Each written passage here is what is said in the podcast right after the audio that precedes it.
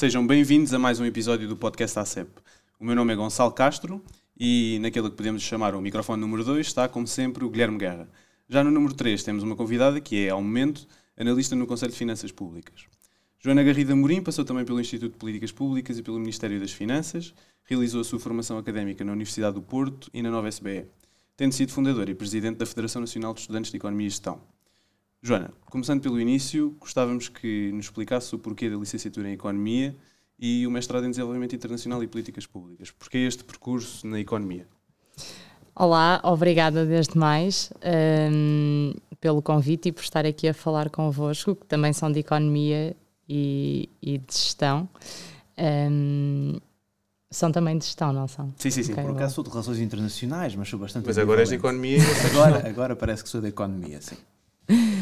Uh, e, e, portanto, porque a licenciatura em Economia, uh, na altura, quando estava uh, no secundário, fiz Ciências Socioeconómicas e um, aquilo que foi mais evidente era uma licenciatura em Economia. gostava muito também em virtude do Parlamento de Jovens, que começou, hum, que até foi uma iniciativa que hum, nos últimos tempos tem vindo a ser bastante falada, Sim. do facto dos jovens começarem a ser mais ativos na política e terem mais intervenção social. Um, e, portanto, ainda também, junto com esse programa e com a, a, as, as socioeconómicas, percebi que eventualmente fazia sentido fazer uma licenciatura em Economia foi sempre a tua única opção? Foi. Nunca pensaste ir, vou para Biologia? Não. Acho que também a condicionante de ter ido para socioeconómicas foi logo, pronto, economia. E lembro-me que até quando foi na candidatura, a primeira opção foi economia na, na FEP e depois economia na Nova, e só depois é que veio gestão na Nova, não foi gestão na FEP. Portanto, hum, podes dizer que mesmo tirando uma licenciatura em política, em economia, a política já teve um papel nisso por causa do Parlamento dos Jovens?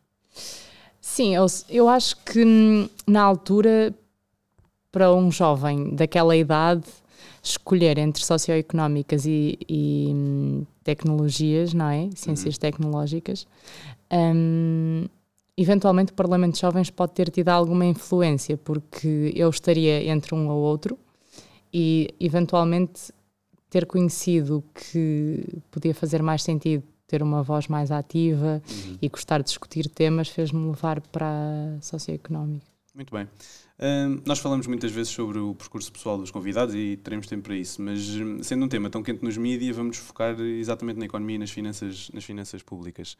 Uh, uma pergunta um bocado direta. Porquê é que Portugal não sai da cepa torta? Somos o sétimo país da União Europeia com menor poder de compra, sem apoios sociais, metade da população estaria em risco de pobreza. E a mim parece-me que as políticas públicas são sempre um tiro ao lado. Uh, o que é que se passa? Sim, é uma verdade, não é? Uh, nós não saímos da cepa torta, uh, mas um bocado em tudo. Um, e começando logo pelos nossos salários, que são os mais baixos da Europa, quase dos mais baixos. Portanto, se formos a ver, até ultimamente, durante esta semana, saiu uma notícia que até a Roménia já nos ultrapassou. Sim. Um, e portanto, eu acho que isto é um problema estrutural. Um, não sei o porquê de, de o ser, ou seja, não existe uma, uma razão única, mas acho que existem vários motivos, como eventualmente a nossa localização num ponto de vista geográfico, um, os nossos salários, a nossa economia que não é muito industrializada, um, o facto de também termos um setor económico muito assente essencialmente o PIB em atividades ligadas ao turismo, uhum. que são relativamente sazonais e que têm picos, e portanto, um país cujo principal setor seja o turismo, uh, comparativamente com a Alemanha, que o principal setor é a indústria, um, tem influência depois também a nível do crescimento económico. E, e não sairmos da cepa torta também penso que seja um bocadinho falta de ambição uh, em puxarmos pelo país porque Mas, pronto, eventualmente temos mais tempo para falar Por parte dos decisores políticos, os cidadãos em geral, eh, os economistas, quem é que achas que deve ser responsabilizado por isto? Eu acho que um bocadinho por todos. Eu acho que os portugueses são muito modestos em geral e isso é bom porque okay. pronto, somos pessoas bem boas de se lidar, um, mas que hum, devíamos exigir um bocadinho mais daquilo que nos dão. Por exemplo, nós jovens, quando entrarmos no mercado de trabalho, o primeiro salário que recebermos, um, não, de, não devemos sentir que hum, o salário está superior a nós, ou seja, inferiorizar-nos perante esse, uhum. esse salário. E sempre que possível devemos tentar pedir mais, ou seja, um, pronto, será que posso receber mais um bocado neste, neste trabalho que estou agora a começar? E isso uh, podem até dizer, ok, só estás a olhar para uma perspectiva económica, de salários, dinheiro, etc. Um, é verdade, mas também começa por aqui, ou seja, um, não descurando a motivação que uma pessoa tem para querer seguir o seu sonho, ir para o trabalho que uhum. gostava de ter. E eventualmente há pessoas que gostam de trabalhos que são menos bem remunerados e outras que gostam de trabalhos mais, mais bem remunerados, todos têm esse seu direito. Acho que deve ser uh, uma coisa que os jovens portugueses têm que terem atenção, que é uh, não aceitarem o salário a achar que pronto, este, este trabalho veio mesmo agora a calhar, eu não ia conseguir mais e, portanto, aceitei e nem sequer pensei no salário que ia receber. Valorizarem-se. Valorizarem-se, porque hum, eu sinto que isso é logo um dos primeiros pontos para nós não sermos da cepa torta, porque depois também quando vamos receber bem já estamos com outra cara para o trabalho que vamos uhum. desempenhar, ou seja, não vamos desempenhar o mesmo trabalho a ganhar 1.300 euros ou a ganhar 1.500 claro. euros ou 1.600 puxamos também por, mais por nós. Claro. E isso pode ter influência no trabalho que, que se faz e pronto, gerar um, um efeito bola de neve Sim. com imensas coisas. Joana, há pouco também referiste que a localização geográfica do nosso país tem também, deveria ter pelo menos um impacto nas políticas públicas e poderá estar também por, eh, estar por trás da razão de não sairmos da cepa torta. De que forma é que os nossos decisores políticos poderiam aproveitar melhor a nossa localização geográfica, que, a meu ver, não é assim tão má se olharmos para um panorama mais global que não seja apenas o panorama da Europa. Portanto, de que forma é que poderíamos, eh, nós, se calhar até no futuro, como pelo menos eu e tu eh, estamos, fizemos também parte do percurso em políticas públicas, de que forma é que podemos capitalizar esta localização geográfica de Portugal?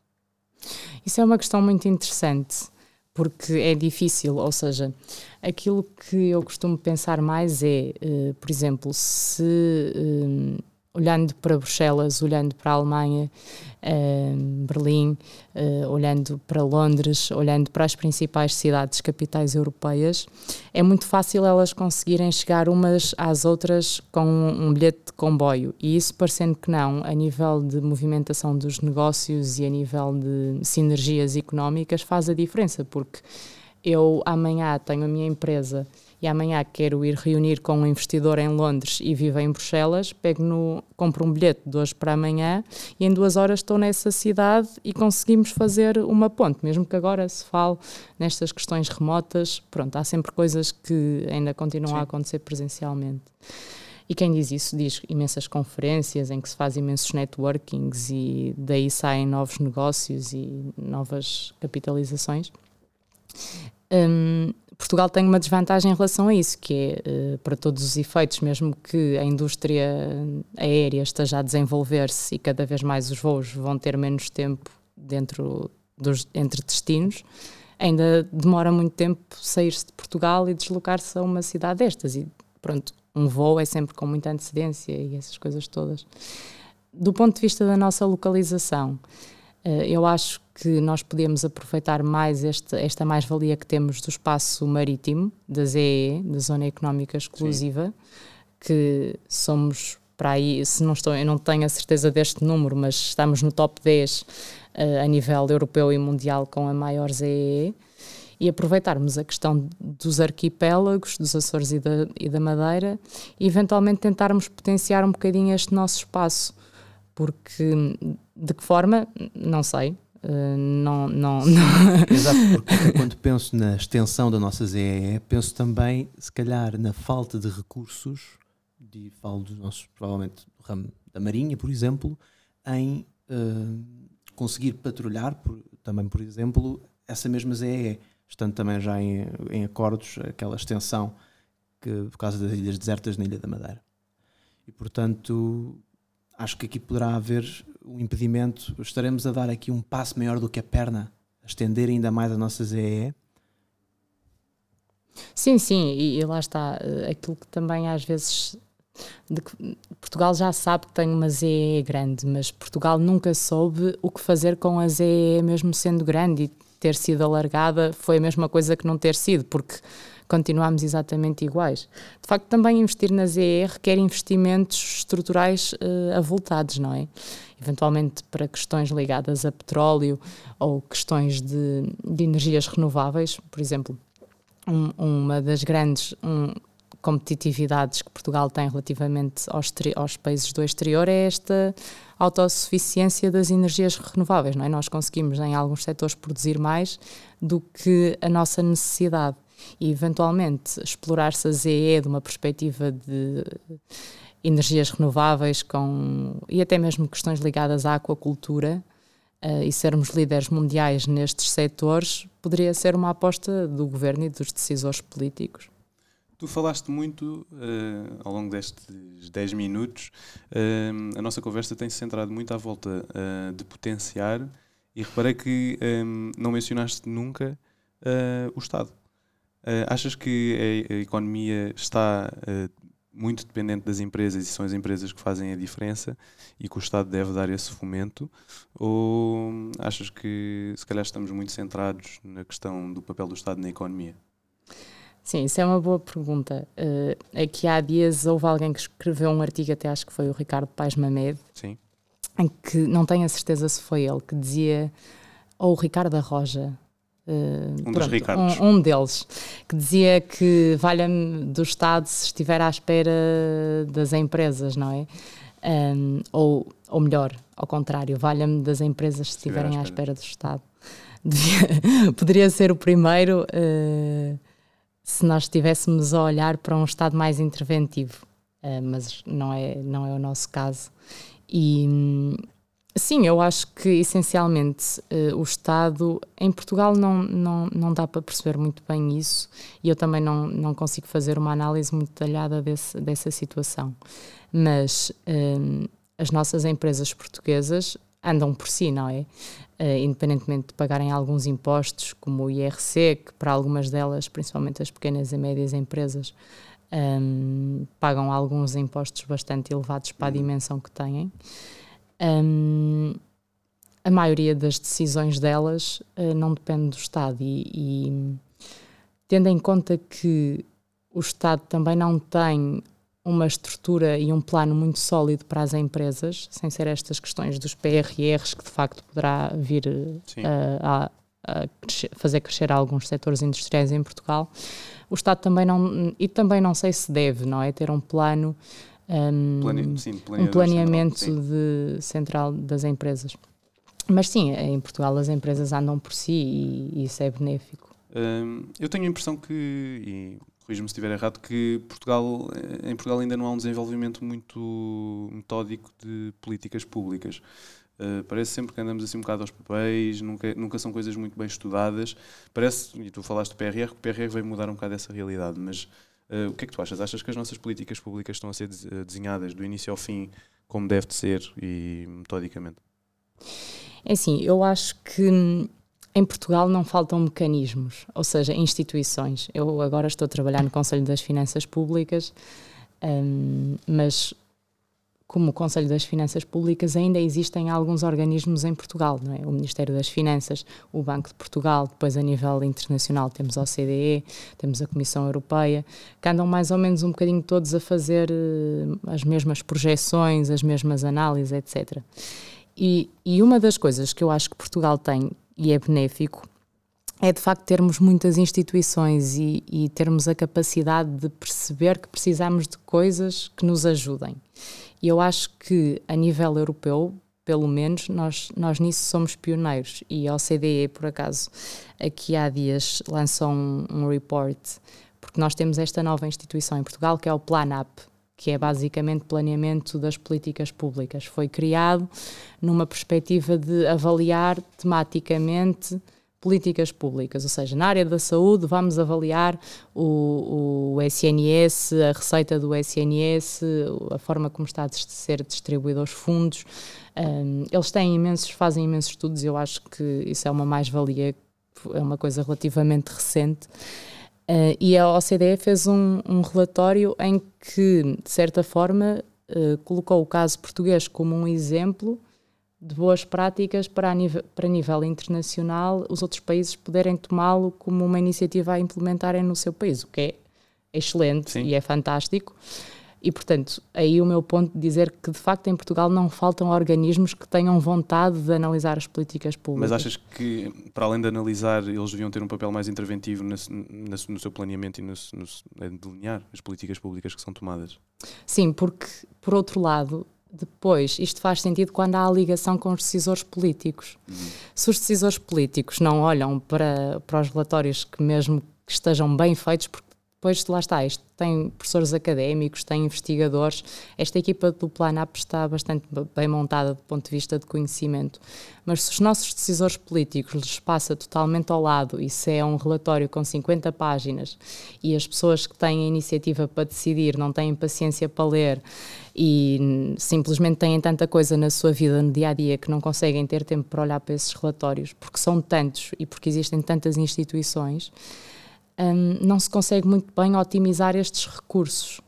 Mesmo a nível, outro exemplo muito prático, uh, do Banco de Portugal, uh, Conselho das Finanças Públicas, todos os meses são lançados uh, notas informativas, trimestrais, Sim. de como é que anda a receita, de como é que anda a despesa, de como é que tem evoluído o PIB, etc.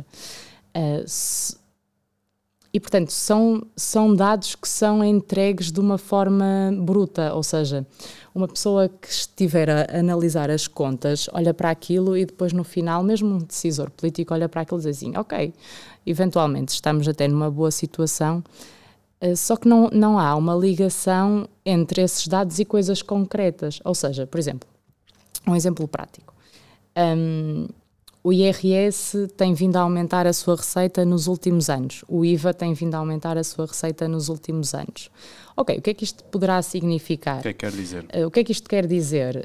Um, será que estamos a, de facto, a receber muito IRS e que poderíamos devolver a alguns contribuintes, nomeadamente os mais jovens, porque estamos a ter aqui um excedente? Sim. Ou. Um, ou seja, não há muito este questionamento, há, há esta rotina de se divulgar os dados e de se lançar estas questões em bruto, mas depois estes raciocínios de pensar as políticas públicas, que acho que essencialmente é este o ponto, uh, não se fazem, ou seja, não se pensa, por exemplo, esta questão do, do regime dos residentes não habituais. Não habituais sim. Um, esta questão de, ok, vai acabar uh, o regime especial de o impostos, regime especial de impostos estes 20% que os estrangeiros pagam quando vierem para cá, sim. vai acabar, vão pagar a totalidade. Ok, uh, com esta receita extra, em que é que se vai aplicar isto? Em que é que se vai aplicar? Porque vai ser uma, uma, uma receita excedentária, não é? Vamos receber isto a mais. Será que podemos tirar eh, do outro lado porque vamos já receber isto a mais? Este tipo de pensamento acho que é impeditivo nas políticas públicas em Portugal. Sim, eu por acaso lembrei-me agora com esse exemplo de finanças públicas que deste, de um outro exemplo que é mais na área do ambiente. Por exemplo, julgo que era no Alentejo, para combater a desertificação dos solos, uh, houve uma política pública que era colocar uns charcos em alguns locais estratégicos, esperando que uh, pudesse alterar alguma coisa. No final de tudo, uh, foi uma política que caiu por terra, literalmente, porque foram colocados em, em sítios completamente inimagináveis um, e que os sedimentos cobriram os charcos todos muito rapidamente e não houve efeito nenhum. Isto não revela, talvez, alguma dificuldade de diálogo entre, neste caso, biólogos ou geógrafos e os decisores políticos? Ou seja, como é que se pode melhorar este diálogo entre a parte técnica das políticas públicas e a parte política das políticas públicas? Sim, exato. Essa, essa, essa é que é a questão. Ou seja, é muito difícil nós, nós conseguirmos responder a isso, principalmente quando algumas coisas são feitas em. porque não, não há muito tempo. Ou seja, hum, eu agora começo a perceber também isso melhor.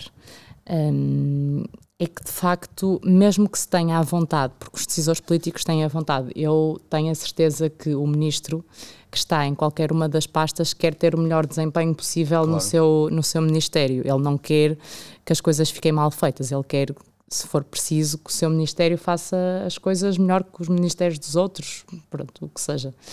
Um, e portanto, de certeza que todos eles teriam essa boa vontade. O que está por trás e que eventualmente faça essas explicações pode ser um motivo esse, portanto, não haver esta interconexão entre especialistas e os decisores políticos fazem com que, por vezes, tenha que se investir os fundos um, e não haja um planeamento estratégico. E também existe outra questão que é uma avaliação ex ante dos impactos, que, por exemplo, na questão do PRR, um, este assunto em Portugal não está a ser feito que é nós vamos receber imensos fundos da União Europeia e até há duas semanas houve um aumento extra Sim. destes fundos. Um, e de facto não existiu ninguém que fizesse uma avaliação ex ante, um impacto daqueles setores em Portugal que poderiam ser mais beneficiados com esta vinda dos novos fundos. São 20 mil milhões? Não. Esse foi o, o extra. Sim, o extra. 22,2 mil milhões. Sim, um, vamos receber esse extra, exatamente, e não existe, portanto, existem os setores para o qual há abertura de se candidatarem para receberem os fundos, mas não existe um estudo feito previamente que diga, ok, se se investir X no SNS, vamos ter retorno daqui a dois ou três anos disto. Se se investir Y na, na, na educação, vamos ter daqui a dois ou três anos este, este retorno. Ou seja, se investirmos uh, X na contratação de, de, professores, daqui a dois ou três anos vamos ter sustentabilidade de professores, não Sim, vai não haver há, esta portanto, esta, esta, por acaso, estamos a gravar isto no dia 5 de outubro, o Presidente Marcelo Rebelo acabou de falar sobre isto. Não há este cuidado com as, com as decisões e com os impactos que elas podem ter no futuro. Exatamente. Mas é interessante pensar nisto e pensar naquilo que ainda há pouco dizia Joana, temos muitas instituições. Como é que temos tantas instituições e ainda assim não conseguimos ter uh, precaver, este, precaver o impacto que as, que as, coisas possam ter, que isso obviamente prever o impacto de uma política pública faz com que o seu, o seu planeamento seja muito mais uh, detalhado e aumenta a probabilidade de ser bem sucedida. Qual é a razão uh, por detrás desta inação relativamente a essa avaliação de impacto? Sim, sim, isso é um, um ponto muito interessante porque hum, com tantas instituições, eventualmente devíamos ter uma, um impacto relevante na, na, nossa definição das políticas públicas.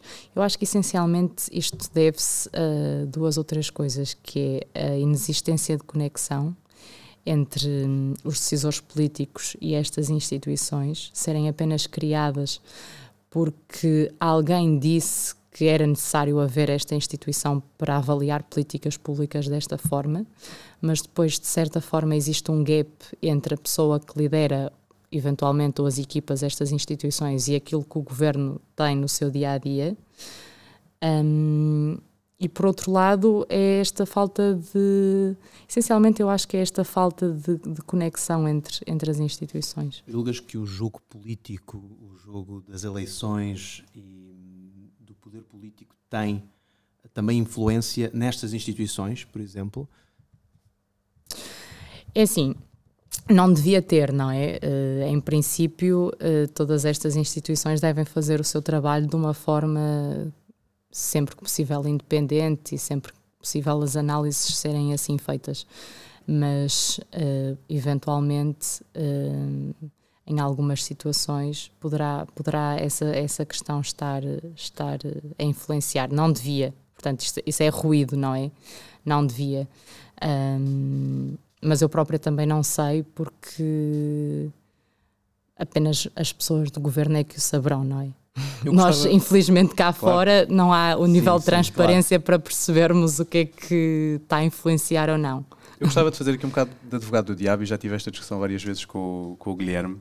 Um, não achas que uh, a existência de tantos relatórios económicos e instituições, uh, provavelmente vais-me dizer que não, um, não, não pode levar a uma tecnocratização da, do sistema político. Ou seja, estarmos a depender tanto uh, as nossas decisões políticas de relatórios técnicos uh, e fazer depender as nossas decisões de política, e quer queiramos, quer não, na minha ótica, claro. Eu acho que o, jogo político faz parte do sistema político e partidário em que nós vivemos. Não achas que isso pode ter uma influência negativa naquilo que são uh, as dinâmicas políticas entre cidadãos e, e eleitos?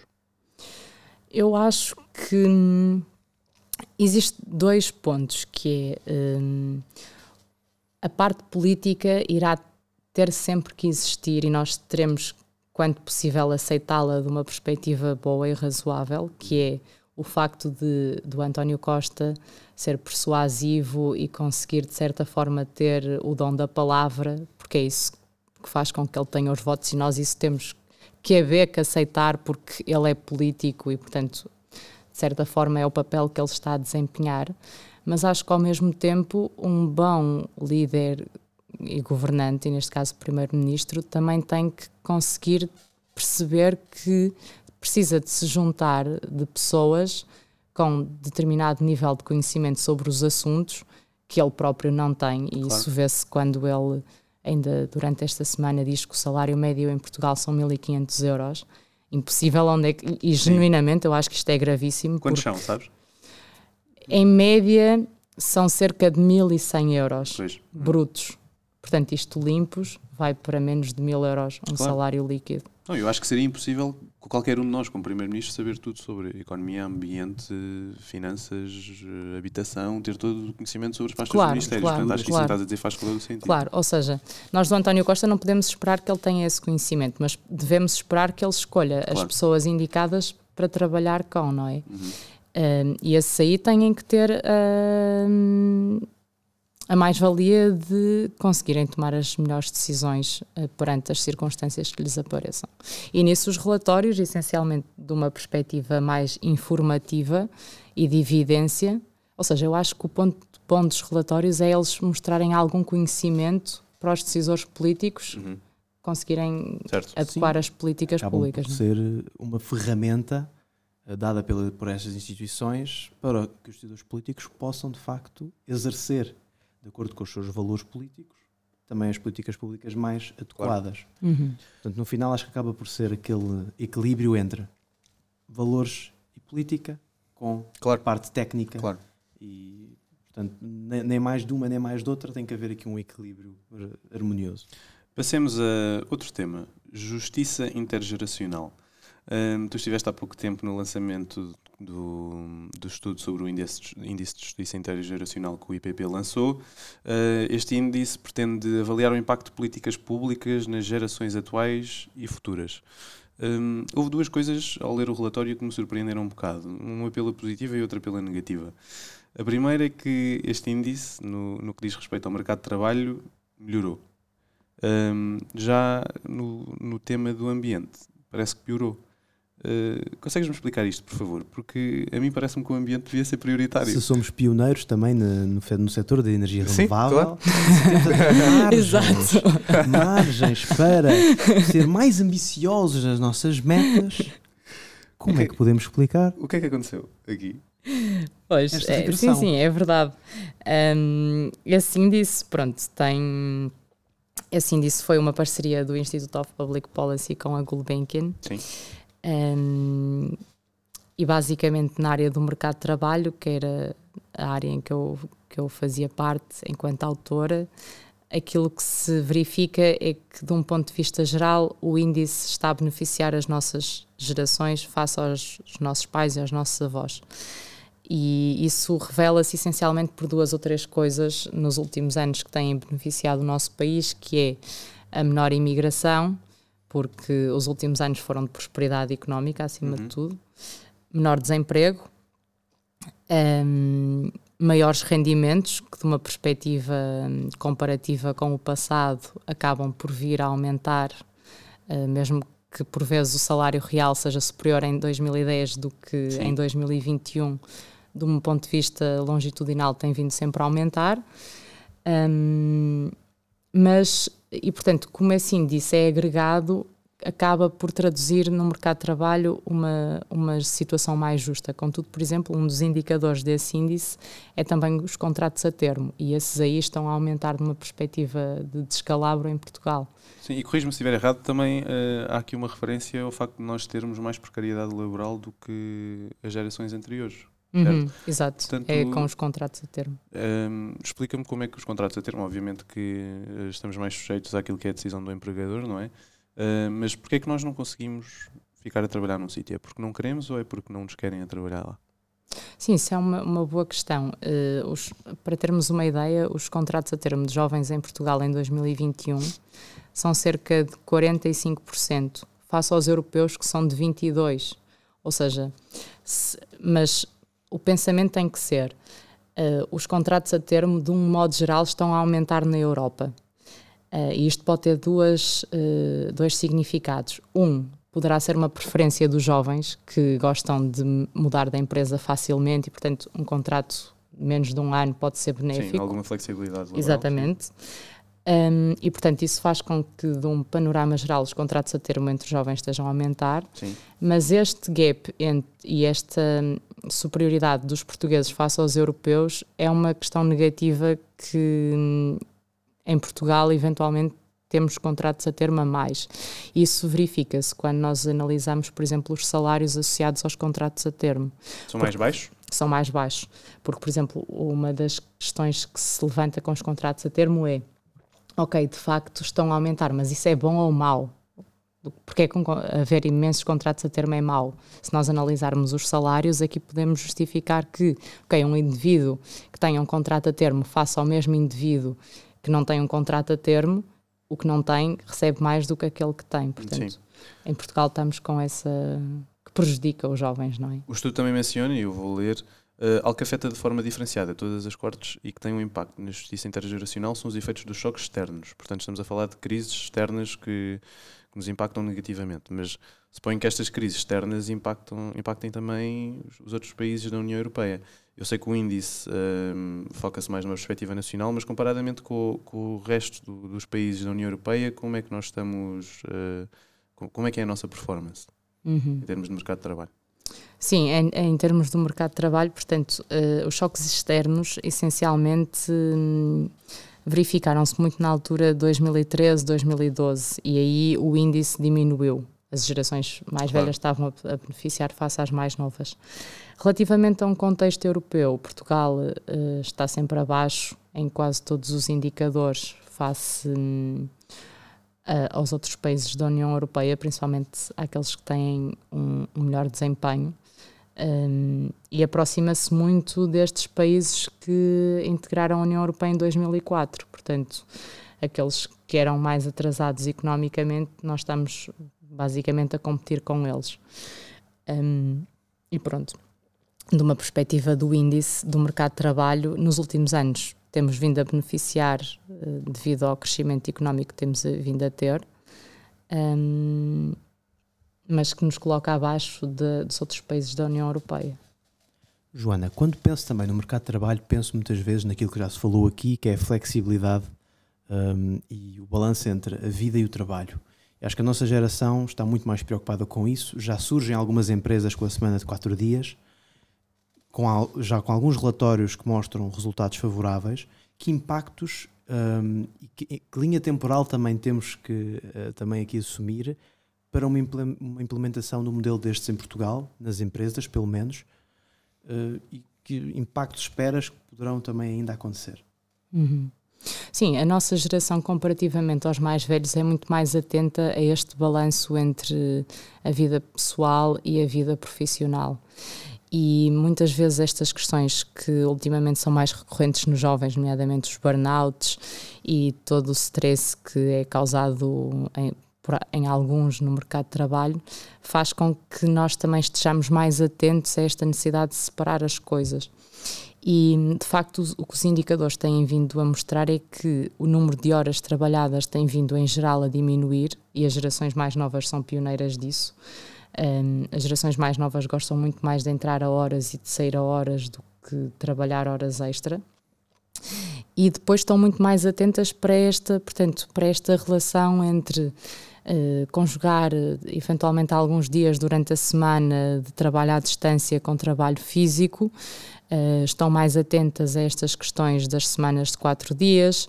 Um, alguns preferem, outros não, trabalhar à distância e outros trabalhar presencialmente no escritório, mas acima de tudo estão mais atentos para um, algumas, uh, ou seja, eles exigem que as empresas hoje em dia um, lhes dê mais, ou seja, exigem que as empresas façam mais convívios, exigem que as empresas no final do trabalho eh, façam, pronto, aquela coisa de ir ao copo, não é? Não, não, toda a gente gosta de ir beber um copo no final do trabalho e eu sinto que os jovens hoje em dia exigem mais isto das empresas. Um jovem muito, muito, fácil, muito dificilmente se motiva a ir trabalhar para uma empresa que não lhe proporcione qualidades, porque vimos de faculdades cada vez Uh, pronto, a nova é um caso à parte porque é muito evoluída nessa, nessa questão, face a algumas, algumas faculdades um bocado mais. Pronto, que. Mais clássicas. Mais clássicas.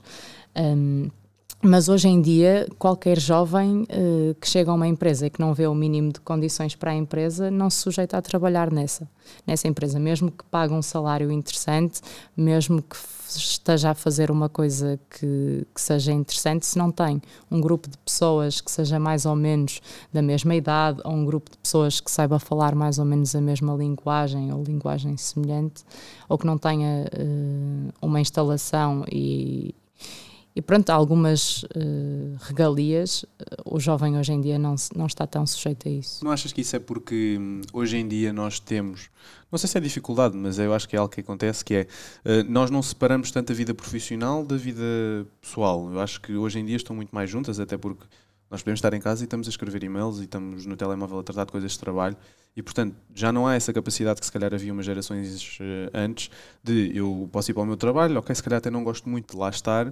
mas vou para casa e tenho a minha família e consigo separar as coisas e portanto embora não esteja tão feliz no trabalho em uhum. casa estou e hoje em dia isso é muito mais difícil e isso também não achas que pode ser a razão para os jovens hoje em dia valorizarem muito mais ou seja, se eu estou infeliz no trabalho é porque provavelmente o trabalho me está a deixar infeliz na vida pessoal uhum. exato, acho, sem dúvida porque hum, sinto que hum, os jovens hoje em dia hum, essa era a, geração dos nossos pais, que era uma geração um bocado de sacrifícios. Sim. E ainda é a forma como eles nos educam, que é uh, tens que fazer alguns sacrifícios quando entras no mercado de trabalho, ou uh, eles viam de certa forma o seu emprego como algum sacrifício. O jovem de hoje não vê isso.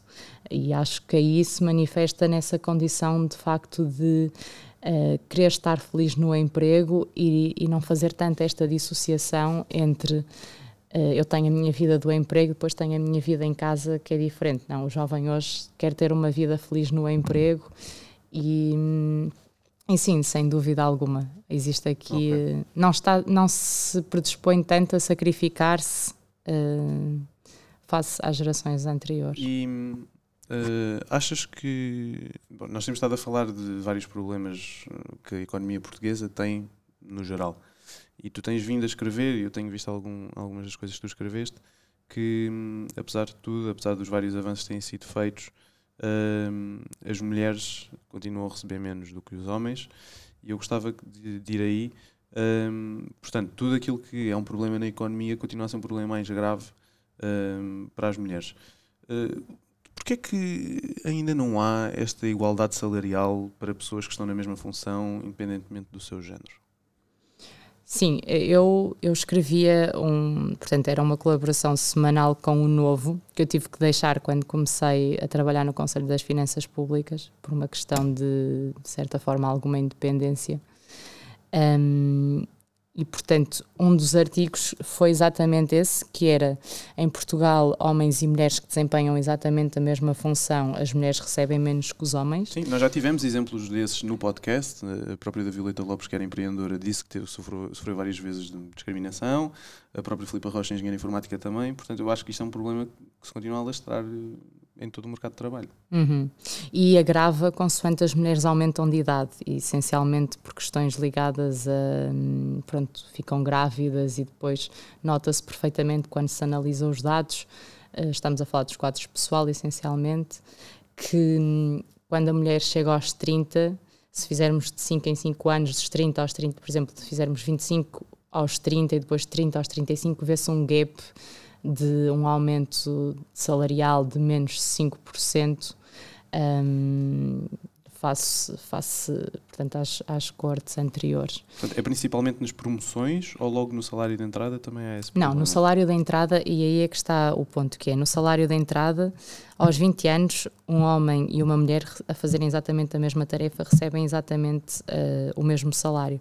Consoante aumentam de idade, na mesma tarefa, as mulheres recebem menos face aos homens, o que me faz eventualmente pensar que tenha como causa estas questões da fertilidade e licenças parentais e, e esta conjugação. Contudo, existe uma lei uh, que prevê que haja uma penalização para empresas que pratiquem salários diferentes para profissões iguais. Contudo, o que se verifica é que essa lei não está a resultar, porque existe ainda nestas mesmas funções este gap salarial. Mas essa fiscalização é feita? Pois, pois exatamente. Eu penso que, que não deve estar a ser que mecanismos é que deveriam estar a agir e que não estão? Exatamente, é a fiscalização. E também é uma discussão interessante, porque hum, a fiscalização em Portugal acho que é um calcanhar daqueles. Uh, eu não, nunca estudei muito e nunca me debrucei muito sobre essa área, mas uh, essencialmente nestas questões de hum, pagamentos, a fiscalização em Portugal não atua de uma forma muito eficiente, mesmo a nível do mercado de trabalho.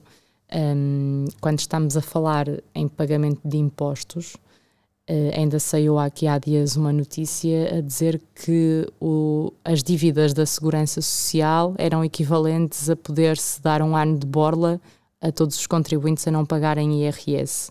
Portanto, eu também me questiono eficientemente sobre a fiscalização em Portugal. Quais são os organismos que hum, têm o dever de fiscalizar estas, estas questões?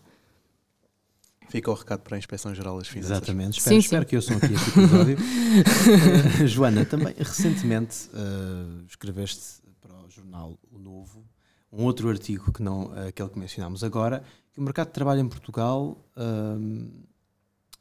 é composto predominantemente por pessoas com o ensino básico, ainda que os jovens até aos 35 anos têm maioritariamente o ensino secundário ou a licenciatura. Que mudanças esperas para o mercado de trabalho em Portugal face ao número crescente de jovens no ensino superior? Sim, eu acho que nos últimos anos uh, temos que inverter essa situação. Contudo, os dados mais recentes mostram que as nossas gerações, da nossa idade, uh, a maioria delas ainda entra no mercado de trabalho com a predominância do ensino secundário, o que é gravíssimo do meu ponto de vista, porque se nós somos o ar fresco do mercado de trabalho, não é? A lufada, a renovação, e se continuarmos com o ensino secundário, nós que estaremos nos próximos anos da nossa vida no mercado de trabalho, quando chegarmos aos 50 anos, estaremos em força ainda e de certa forma seremos aqueles que iremos educar os mais novos, hum, é preocupante porque sendo nós a, a, última geração no mercado de trabalho, termos essa predominância, eu acho que de uma perspectiva até de um crescimento económico, como começamos a falar do início, e de não sairmos da cepa torta, a termos a maioria das pessoas com o ensino secundário em Portugal, hum, não me parece muito razoável numa perspectiva de também querermos ser mais qualificados e tentarmos puxar pelo país Pronto, eu penso que nos próximos anos o número de licenciados irá circunstancialmente aumentar, mas ainda haver essa predominância é chato. Significa que eventualmente Portugal não está a conseguir atrair os jovens para começarem uma licenciatura. Há algum impedimento aqui? Quando penso também em futuro do mercado de trabalho, penso no índice de dependência que se espera que vá aumentar de jovens para relativamente às gerações que se vão reformando, a geração dos nossos pais, por exemplo, que daqui a poucos anos uh, será com um volume de pessoas muito grande uh, na idade da reforma, comparativamente a nós que vamos estar na nossa idade ativa e no mercado de trabalho. Não haverá aqui, como é que se fará uh, face a este desequilíbrio, que até agora não tem nenhum precedente na Europa, como é que em termos fiscais, como é que em termos uh, de finanças isto se vai traduzir? Uhum. Sim, existe aqui uma componente muito interessante que é a imigração, porque a nossa pirâmide etária está a ficar envelhecida, não é? Temos uh, uma proporção de pessoas reformadas muito superior àquela que são a população ativa. Sim, a nossa pirâmide demográfica é invertida. Não é? Exatamente.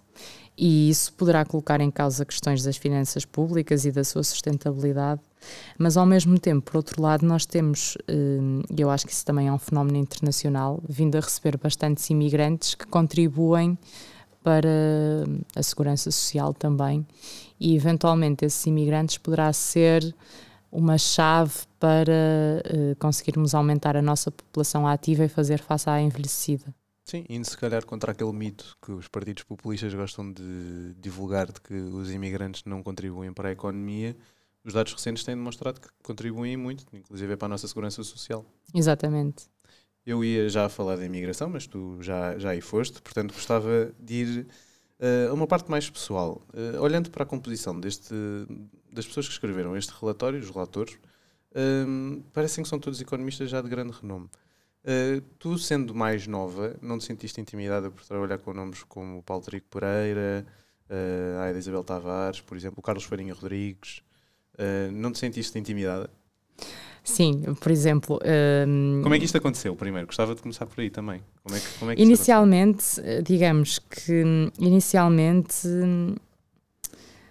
eu era para ter ficado sozinha na área do mercado de trabalho. Sim. Depois uh, o Paulo Trico Pereira é que se juntou. Um, mas inicialmente ia ser, portanto, todo, todo o trabalho foi, foi feito pronto, em colaboração também com claro. ele. Reparem que os nomes que eu mencionei são todos do ISEG. São todos sim, sim. do ISEG. Mas há, há, um que é o Francisco Franco, que é da Nova. Sim, sim, que, sim. Pronto, assim, dos primeiros nomes. Uh, mas sim, a maioria deles é uhum. do ISEG. Como é que isto aconteceu? Como é que tu foste lá parar? Eles serem do ISEG? Como é que aconteceu? Serem do ISEG foi porque o IPP Desculpem é dentro do ISEG. Mas... mas como, é, como é que tu começaste a trabalhar com eles? Sim, portanto, isso surgiu porque eu fiz a minha tese de mestrado sobre o impacto do, dos trabalhadores com ensino profissional no mercado de trabalho em Portugal e, portanto, já tinha analisado algumas bases de dados ligadas uh, aos quadros de pessoal, essencialmente, que depois, quando me candidatei uh, para o IPP, fez sentido eu ter pegado no mercado de trabalho, porque já vinha de trás com algum background nesta, nesta área. Uh, relativamente depois à outra parte, sim, é, é difícil porque por exemplo, eu na sessão da Gulbenkian apresentei, uh, além da área do mercado de trabalho, as outras áreas, os relatórios, e tive, pronto, tive que perder bastante tempo a olhar para todos os detalhes, porque qualquer coisa que dissesse errado tinha uma pessoa ao claro. lado a cair-me em cima, por isso também foi um bocadinho difícil de... Essencialmente foi muito minucioso, porque não podia falhar nada. Mas em geral, acho que hum, os jovens hoje em dia, que acho que é uma coisa gira, nós estamos muito bem preparados. Achas que, uh, sim, achas que estamos bem preparados uh, para entrar e começar logo a trabalhar, uh, não só na economia, mas no geral no mercado de trabalho, mas agora especificamente no teu caso, sentiste logo preparada para começar a trabalhar com eles como, como se tivesse acabado de entrar pronta, mas já tivesse alguma experiência? Acho que no meu caso em particular hum, ou seja, essa condição é quase como.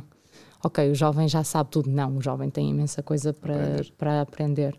Mas sinto que, eventualmente, nós, da nossa geração, por algumas coisas que já tivemos oportunidades de viver no passado, hum, hoje em dia conseguimos entrar no mercado de trabalho e hum, rocar, ou seja, okay. não, não nos é impossível conseguirmos uh, colocar-nos num patamar assim alto. Como é óbvio, tendo em conta todas as circunstâncias que Sim, claro. daí advém, não é? Mas, e olhando também para outros jovens em Portugal, e o, a Praça do Luxemburgo também é um bocadinho exemplo disso, e nós aqui nesta conversa também. Um, esta nossa conversa podia estar a, ter, a ser feita por pessoas muito mais velhas a dizer claro. exatamente coisas muito semelhantes às nossas. Sim, ambas são válidas, obviamente. Sim, eu acho que é isso que nós também temos estado a tentar demonstrar, que os jovens têm algo a dizer e, e somos todos capazes de dar a nossa opinião e é igualmente válida aqueles que são mais experientes ou não. Uhum. Sim, acho que eu concordo com o rocar dos jovens do mercado de trabalho e que temos essa capacidade mas há certamente outros fatores que nos têm deitado um pouco abaixo, como a recente crise, recente, quer dizer, não é bem recente, mas uh, que tem estado também na, em cima da mesa, mais do que nunca, a crise da habitação. Uhum. É certamente um fator preponderante um, Da na nossa, habitação, na nossa a inflação. a inflação, a saúde e a educação. Portanto, Uhum. estes três pilares estão em crise de diversas formas, mas há também, certamente, esta, para além de termos, podemos rocar no mercado de trabalho, há também a questão de sairmos também do ninho, sairmos de casa dos nossos pais e que conseguirmos, de facto, ter a estabilidade não só no trabalho, mas também ter uma casa, que é um fator preponderante, podemos ter um trabalho muito estável e até rocar e, e ter um salário eh, razoavelmente bom, mas ta- estarmos a viver com os nossos pais. Sim, sim, e não termos um salário razoavelmente bom, para já. Sim, nós aqui, os Apesar de jovens. rocarmos, sim, apesar sim. de rocarmos, Sim, digamos que rocar no mercado de trabalho é esta questão de termos estas oportunidades, ou seja, hum, acho que a nossa geração tem muitas oportunidades que as gerações antigas não tiveram, porque temos acesso a mais informação, temos acesso a esta plataforma do LinkedIn que conseguimos facilmente perceber o mercado de trabalho e aquilo que queremos fazer ou não, até por eh, experiências de outras pessoas que Claro. encontramos facilmente. E a geração mais velha, essencialmente as pessoas, por exemplo, este exemplo das pessoas com quem eu trabalhei não entraram no mercado de trabalho com as condições que nós entramos, não é? Sim, de certeza que não entraram no mercado de trabalho através de uma recomendação do LinkedIn. Não é? Exatamente. Exatamente. Portanto, isto já é um fator diferenciador das gerações e neste sentido nós conseguimos um bocadinho rocar no mercado de trabalho, mas que não rocamos ah, nas outras porque não temos pernas para andar, não é? E os jovens hoje em dia têm imensos problemas com, com as questões da habitação, têm imensos problemas com os salários, que não faz que, que não faz jus eventualmente a este rocar desta hipotética, hipotético cenário das profissões e Claro. eventualmente daquilo que eles conseguem fazer. Hum, Dirias que um- o principal sintoma de que algo está errado na nossa economia, claro que há todos estes problemas da habitação, da educação. ah, curiosamente, a habitação hoje em dia é o maior entrave para o acesso à Sim, educação. é, é difícil falar de, de um tema sem falar dos outros Claro, todos, mas- está tudo muito ligado. uhum. Dirias que o principal sintoma do, do facto de algo estar muito errado com a nossa economia são os nossos baixos salários. Porque se calhar estes problemas não existiriam se nós tivéssemos salários mais altos. Sim, eu acho genuinamente que o problema da habitação é um problema de salários. Porque hum, o facto dos nossos salários em Portugal serem cronicamente baixos impede-nos de fazer imensas coisas. E uma delas, a mais manifesta, é a habitação. Portanto, os preços da habitação, de uma forma geral, aumentam, mas nós em Portugal não conseguimos acompanhá-los porque os nossos salários são inferiormente baixos. E, portanto, hum, comparativamente a um estrangeiro, que é aquilo que eventualmente nas maiores cidades se tem vindo a acontecer, Lisboa em si e o problema da habitação em Lisboa é muito complicado porque toda a gente tem imensas coisas a dizer sobre a habitação, toda a gente tem uma opinião mais ou menos formulada sobre esta questão. A minha é de que nós em Lisboa não temos muito espaço livre, É preciso aumentar a oferta? Ou- não temos muita Mas achas que, oferta. é, achas que é preciso, mas não conseguimos? Sim, eu acho que é preciso porque. Investir em habitação pública. Exatamente, essas, as questões de investirmos em habitação nos anos 70, pública. 80, com as cooperativas e etc. Sim. Exato, os edifícios do Estado e da Segurança Social que neste momento estão devolutos, a potenciarmos es- essas questões, mas acima de tudo, no atual e no hoje, Lisboa tem poucos quartos para a quantidade de pessoas estrangeiras que vêm para cá que conseguem muito facilmente. Eu acho que isto é um assunto Sim. que os nossos governantes às vezes não pensam muito sobre este, sobre este ponto, que é estes nómadas digitais que não pagam impostos em Portugal e que, por exemplo, no meu prédio, em 10 apartamentos, 5 estão a ser habitados por nómadas digitais, que têm salários lá de fora, do Reino Unido, que são duplica, duplicadamente superiores aos Sim. nossos, conseguem muito facilmente pagar por um T2 1.600 euros, 1.700 euros e ficam satisfeitos. E hum, nós em Portugal não conseguimos pagar por um T2 1.700 euros ou 1.600 euros, mas eles conseguem e não pagam impostos Claro. por sua vez. E isto é muito bonito quando se fala que Lisboa é super gira porque fazemos imenso surf e comemos comidas mesmo baratas e bebemos a cerveja super barata. Hum, isto é um polo de atração para as pessoas no estrangeiro quererem vir claro. para cá trabalhar. E o mercado de trabalho assim se manifesta. A maioria das empresas começa a contratar pessoas a trabalhar remotamente. Claro. E, portanto, Lisboa, nesse sentido, somos, somos uma cidade que não gera muitas oportunidades para os jovens que cá estão, mas é atrativa de um ponto de vista de lifestyle Sim. e de aproveitar-se a vida. Não é? E um problema, um dos problemas da habitação também é, é esse. E, e isso fala diretamente com os baixos salários, porque não conseguimos competir com, com os estrangeiros. Muito bem, vamos à pergunta final. Uh, eu, nós costumamos fazer esta pergunta uh, a todos os convidados, mas eu gostava de te fazer em duas, dividida em duas partes, ou de duas formas.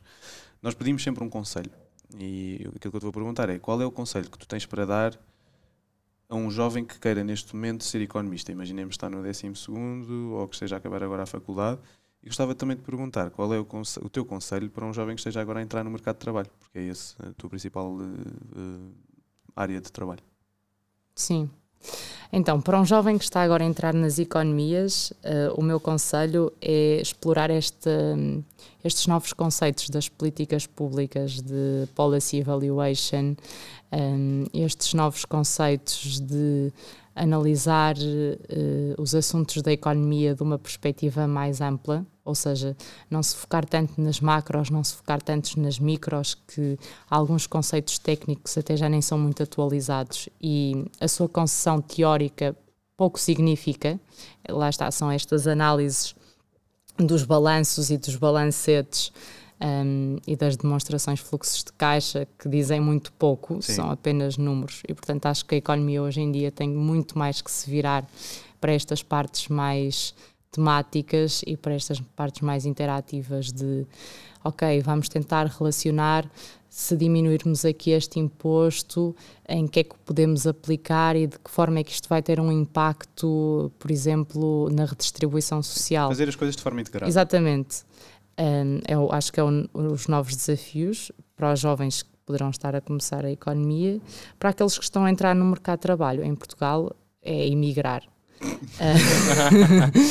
Não estava à espera desta resposta. Compre um bilhete de avião. emigrar, porque houve um artigo que eu também fiz as projeções se os salários nos próximos 10 anos crescerem ao mesmo ritmo dos 10 anos anteriores um, nós em 2030 um salário médio para um jovem será menos de mil euros em termos brutos. Um, e portanto eu acho genuinamente que se o nosso país não, não consegue fazer jus àquilo que nós valemos, qual é que é a nossa, a nossa postura para estarmos cá? Muito bem, terminamos numa nota não, não tão positiva, mas acho que também é um repto para economistas e decisores políticos que, que, estejam aí. Motivar a mudança. Claro, é exatamente isso. um, este foi mais um episódio do podcast ACEP. Comigo, como sempre, tenho o Guilherme Guerra. A nossa convidada de hoje foi a Joana Garrida Morim. Muito obrigado, Joana. E Obrigado. fiquem por aí, porque nós estaremos por aqui. Obrigado.